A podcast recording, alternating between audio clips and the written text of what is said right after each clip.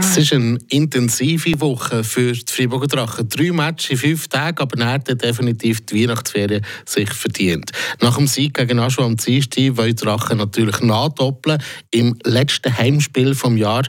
Ihre Gegner Lugano. Heute Abend wird gespielt. Darauf schauen wir jetzt schon mal drauf her. Der Gotteron Talk. Mit eurem Opel-Partner AHG Cars und dem neuen Opel Astra Electric. Ein mutiges und klares Design mit modernster Technologie. 100% elektrisch. Fabian Ebescher, jetzt bei mir im Studio. Fabian, kurz nochmal zum äh, Dienstag zurück. Drei Punkte hat es für Fribourg Gottero, aber besonders gut ist das nicht gesehen, oder? Ja, der 2 zu 1 Sieg sie sich ziemlich erzittert. Vor allem ab dem ersten Drittel. Sie waren nicht mehr so souverän, gewesen, Drachen, und auch nicht mehr so auftreten und gegen das Tabellenschlusslicht eben sogar noch in den letzten fünf Minuten sogar geschwommen. Und äh, ja, das ist nicht gerade positiv.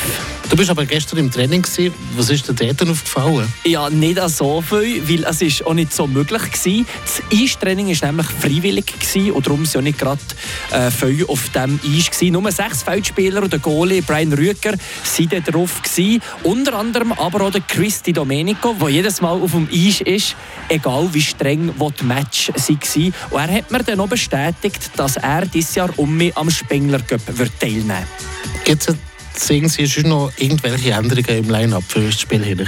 Ja, das ist natürlich schwierig zu sagen, weil es eben kein jusches Training hat gegeben Oder Dübe war übrigens nicht auf dem Eis. Gewesen. Der Dave Sutter der fällt sicher verletzt aus. Und dann kann ich mir vorstellen, dass der heute am Abend gegen Lugano der Brian Rüger den Vorzug vor dem Reto Bera bekommt. Weil der Stammgoalie der sicher noch am Samstag in Zürich spielt. Dann schauen wir noch auf den Gegner Lugano. Nach 31 Spielen sind sie voll im Kampf um Pre-Playoff-Platz auf dem sechsten Platz mit 50 Punkten.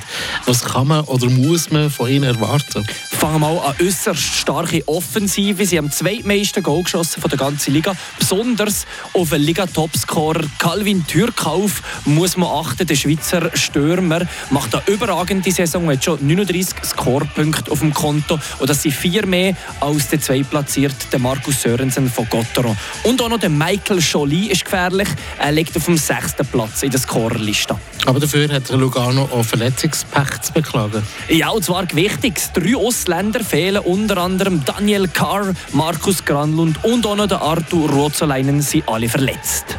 Zum Abschluss vielleicht noch, wie ist die Chance heute für die Freiburger?